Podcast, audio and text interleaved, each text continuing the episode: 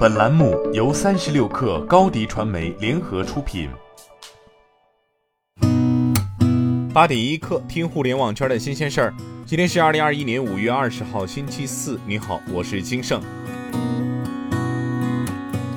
据腾讯深网报道，华为计划七月底前在两百家体验店卖车，年底拓展到一千家以上。余承东在公司内部定下了明年销售三十万台的目标。华为上线销售的第一款汽车赛力斯华为智选 SF 五，目前一个月预订量已超过六千五百台，而后续将与华为合作卖车的车企还包括比亚迪、北汽、奔驰和长安等。据财联社报道，去年十一月，爱奇艺宣布 VIP 会员价格整体上调计划并开始实施。随后，腾讯视频上调会员价格。对此，爱奇艺创始人 CEO 龚宇在接受采访时表示：“这不是创新，这是行业发展的必然趋势，这是必然的涨价。”我们投入大量成本，当年一集电视剧大概几千块钱，现在即使是我们不依赖于版权采购，但是版权采购一集两百万起，大家基本上能够看得上的剧都得两百万起，如果独播的可能要到六百万、八百万，所以说成本提高了，基于盈利要求也得涨。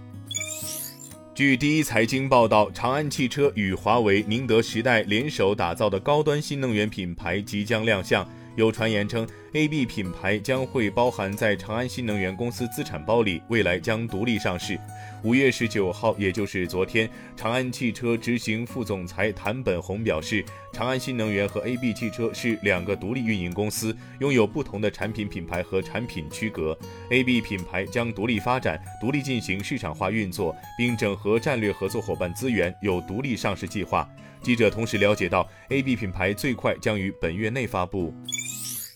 据澎湃报道，对于虎牙斗鱼合并的事项，斗鱼管理层在电话会议上表示，合并交易目前仍然在有序的进行中，但是具体的交易时间，它主要取决于国内相关监管机构的审批进程，它有一个固定的这个相关的流程。斗鱼管理层肯定了反垄断的监管，针对反垄断的监管，我们觉得目前国家可能是希望通过推动整个互联网行业朝着更加健康的方向持续发展。同时，斗鱼管理层称，合并交易的主旨也是希望能整合优势资源。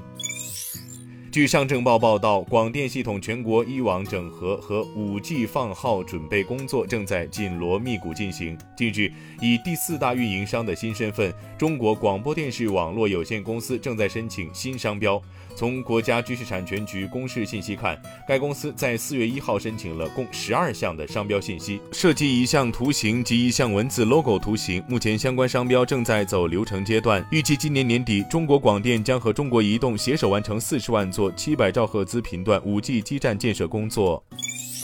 芯片 IP 企业新耀辉科技已完成近六亿元 A 轮融资，A 轮由高融资本领投，经纬创投、蓝普创投、澳门大学发展基金会和澳门科技大学基金会跟投，老股东高瓴创投、红杉中国、松禾资本、云辉资本、国策投资和大横琴集团坚定持续跟投。本轮所融资金将用于吸引更多研发人才的加盟，加速新耀辉先进工艺 IP 技术布局和产品的研发。